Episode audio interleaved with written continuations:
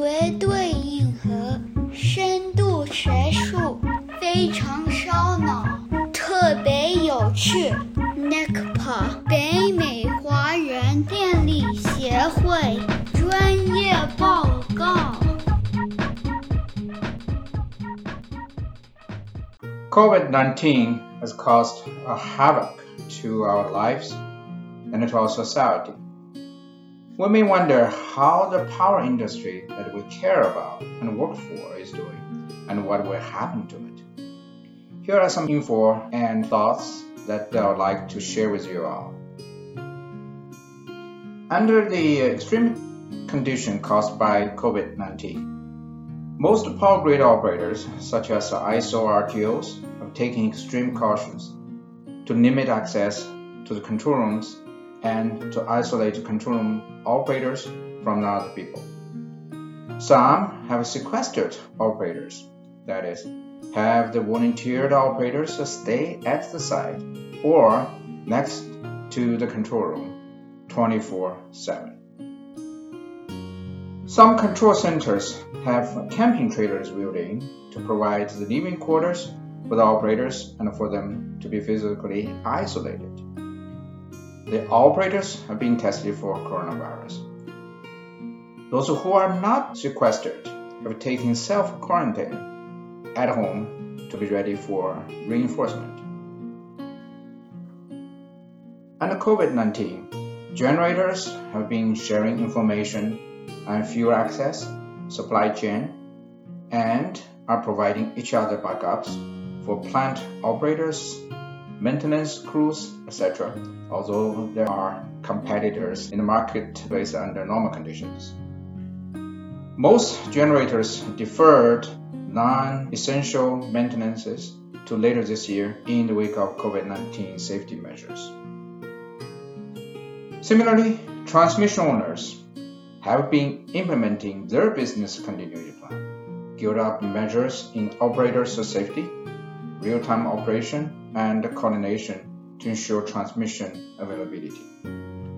Transmission and distribution maintenance work has been delayed because of the COVID 19 restrictions on workforce, except for emergency or to respond to customer calls to keep the lights on. For the health and integrity of their field crews, many utilities are adopting new practices like not allowing two people in one truck or in one bucket in the field work. Regarding the impact on utilities, the deferring maintenance now may become a bill that will come due this summer. Many utilities may have issues on transmission and distribution circuit because most facilities are designed for summer or winter peak days with sufficient maintenance work done before the peak load seasons. For example, distribution feeder systems serving residential area during the hottest days of the summer or during storms would uh, require a good condition and margins on the facilities. Without maintenance and services done, the utilities would need to evaluate risks and find possible solutions such as emergency operation plans to prepare or to repair. All the good work done so far on resilience, reliability, better automation, and situational awareness will definitely help in this case. However, the reality is that automation and sensors won't prevent damage.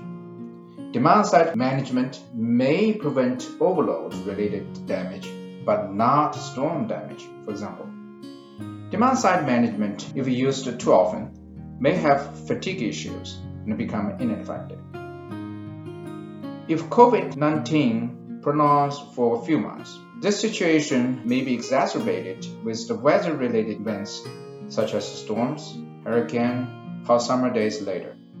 Some forecasters have said that it will be a long and hot summer this year. The utilities and the operation staff are always prepared for a few randomly scattered problems during any extreme summer, winter, or natural disasters, and they can handle that or with help from other utilities. What they could be in trouble is a combination of many facilities reach peak simultaneously. To the extent it causes concerns, and much longer peak durations or widespread major disasters. Now and later this year, more than ever, keeping the lights on is paramount and challenging. Demand has dropped off by 5 to 10% globally, as well as in the United States, for the past several weeks compared to last month or last year, same time. There are many articles and publications on this already.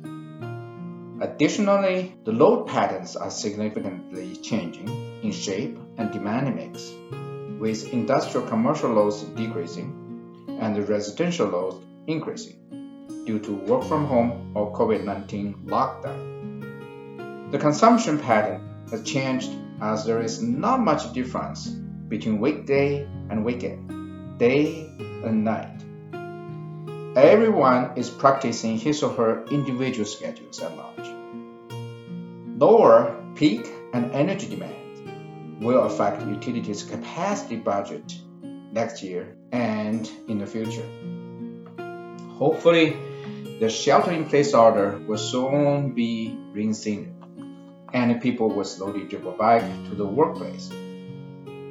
Notwithstanding to the contrary, many may likely use an abundance of caution as an excuse by continuing to work from home for several months, several weeks, keeping the demand level flat, daily load curve skewed, which could be a new challenge for generation dispatch. Electric consumption is often highly correlated with indicators of employment and overall economic activities.